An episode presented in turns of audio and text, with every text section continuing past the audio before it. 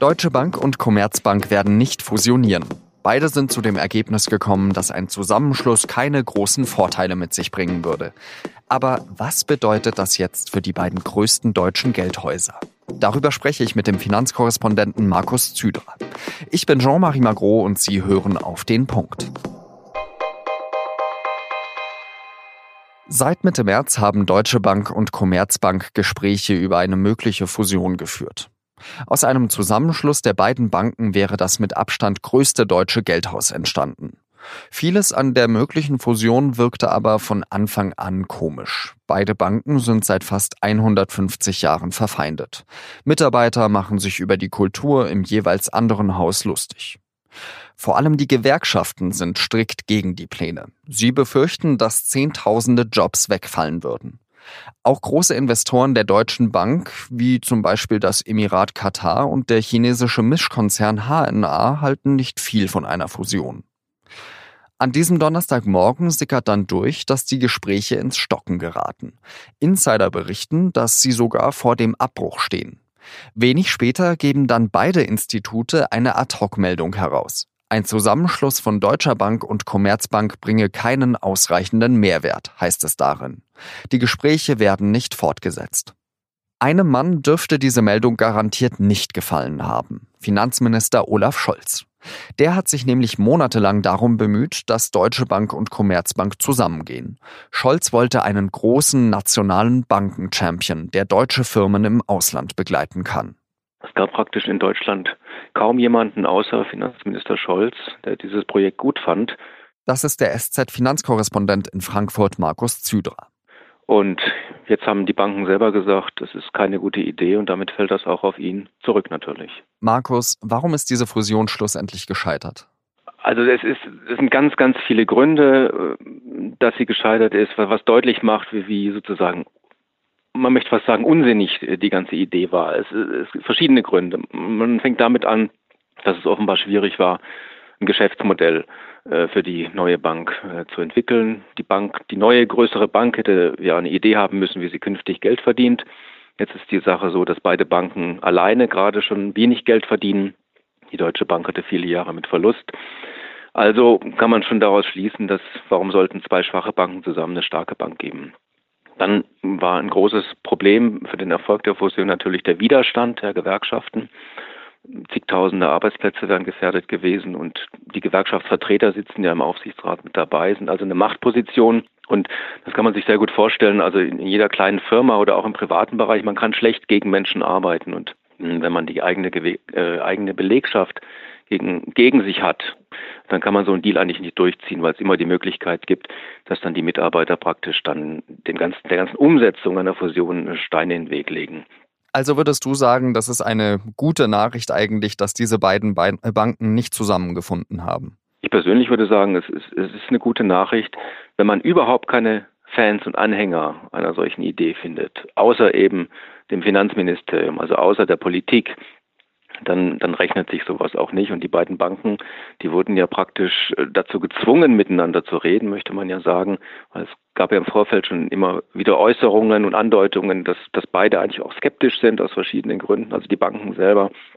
Also das ist auf jeden Fall gut, äh, auch für den Finanzplatz Frankfurt jetzt und auch für die beiden Banken. Ich meine, wenn solche Häuser fusionieren, das dauert Jahre, bis die sich äh, gesammelt haben, bis die alles umgesetzt haben. Und in diesen Jahren, ich meine, das ist dann Bürokratie und Veränderung. Da macht man auch kein Geschäft. Also sowas ist grundsätzlich schwierig. Können jetzt auch die Beschäftigten der beiden Banken aufatmen? Fürs erste Jahr Langfristig nicht. Also der deutsche Bankenmarkt ist, ist overbanked. Also es gibt zu viele Banken für diesen Markt hier. Und das heißt, dass Banken vom Markt verschwinden müssen oder eben fusionieren.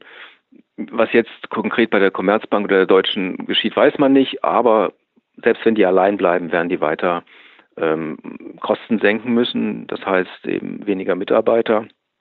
Das heißt Schließung von Filialen. Also es ist ein Aufatmen da, es kommt nicht zum, zum großen Schlag, der eben eine solche Fusion gewesen wäre.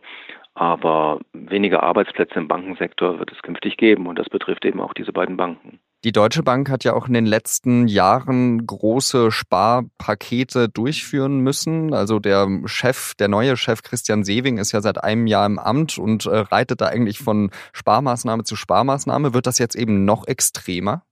Könnte gut sein. Also die, die Bank ist ja es ist eine besondere Bank äh, in Europa, kann man sagen. Also wenn man sich mal vor Augen führt, dass, dass die Bankenaufsicht eben die größte Prüfertruppe für die Deutsche Bank reserviert hat. Das sind 80 Leute, die, die diese Bank prüfen und keine andere europäische Bank steht unter solcher großer Aufsicht. Das zeigt schon, wie komplex und kompliziert diese Bank ist. Und diese Komplexität dieser Bank ist eben auch ihr großes Problem. Und, und da muss jetzt da müsste was passieren äh, eigentlich. Man hat einerseits das Investmentbanking, man hat andererseits will man das Filialgeschäft haben. Zur Deutschen Bank gehört ja auch die Postbank. Und da muss man sich irgendwie entscheiden, wo die künftigen Schwerpunkte sind. Und was denkst du, wird aus der Commerzbank? Da soll es ja auch schon Interessenten aus dem Ausland geben. So, so, eine Übernahme aus dem Ausland ist immer sehr politisch. Kein Land will eigentlich, dass eine heimische Großbank aus dem Ausland übernommen wird. Und Scholz, der Finanzminister, hat ja auch gesagt eigentlich oder angedeutet oder es verlautet aus dem Finanzministerium, dass man solche ähm, Übernahmefantasien aus dem Ausland eigentlich nicht mag. Aber es wird kommen. Der Druck wird kommen. Äh, die Unicredit hat Interesse gezeigt, die ING aus Holland hat Interesse gezeigt. Und am Ende hält die Bundesrepublik noch 15, 16 Prozent an der Commerzbank, ist also der größte Aktionär. Und irgendwann muss sie sich entscheiden. Und man muss auch gut begründen, ein gutes Angebot aus dem Ausland ablehnt. Also so einfach ist das dann auch nicht, zu sagen, man verkauft nicht, man muss das dann auch begründen. Vielen Dank, Markus Züderer, nach Frankfurt am Main. Gerne. Und jetzt noch drei weitere Nachrichten. Die Kinder des Gründers der Drogeriekette Schlecker müssen für jeweils zwei Jahre und sieben Monate ins Gefängnis. Das hat der Bundesgerichtshof entschieden. Er hat damit eine Revision abgelehnt, die die Geschwister Lars und Maike Schlecker gegen die Urteile des Landgerichts Stuttgart eingelegt hatten. Der Bundesgerichtshof hat aber die Freiheitsstrafen um einen bzw. zwei Monate heruntergesetzt. Den beiden Kindern von Anton Schlecker werden Untreue, Insolvenzverschleppung, Bankrott und Beihilfe zum Bankrott ihres Vaters vorgeworfen.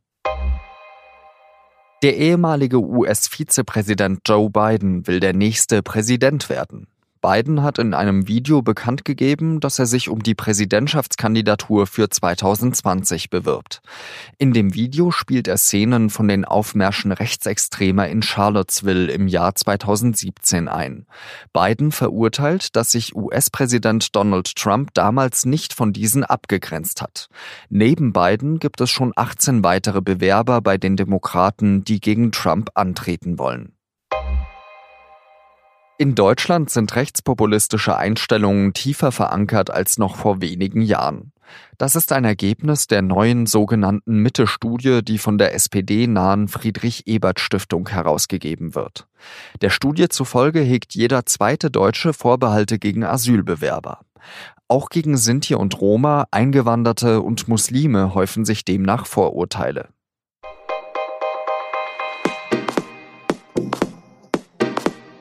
So richtig bekannt wurde Jella Hase als Chantal in der Komödie Fuck you Goethe. Aber eigentlich dreht die 26-jährige Dramen und das seit sie 15 ist. Im SZ-Magazin lesen Sie an diesem Freitag mit ihr ein Interview über eine Kindheit fast ohne Regeln, über Mode und über die Frage, warum sie am liebsten Außenseiterinnen spielt. Das war's heute mit Auf den Punkt. Redaktionsschluss war 16 Uhr. Vielen Dank fürs Zuhören und bis zum nächsten Mal. Adieu.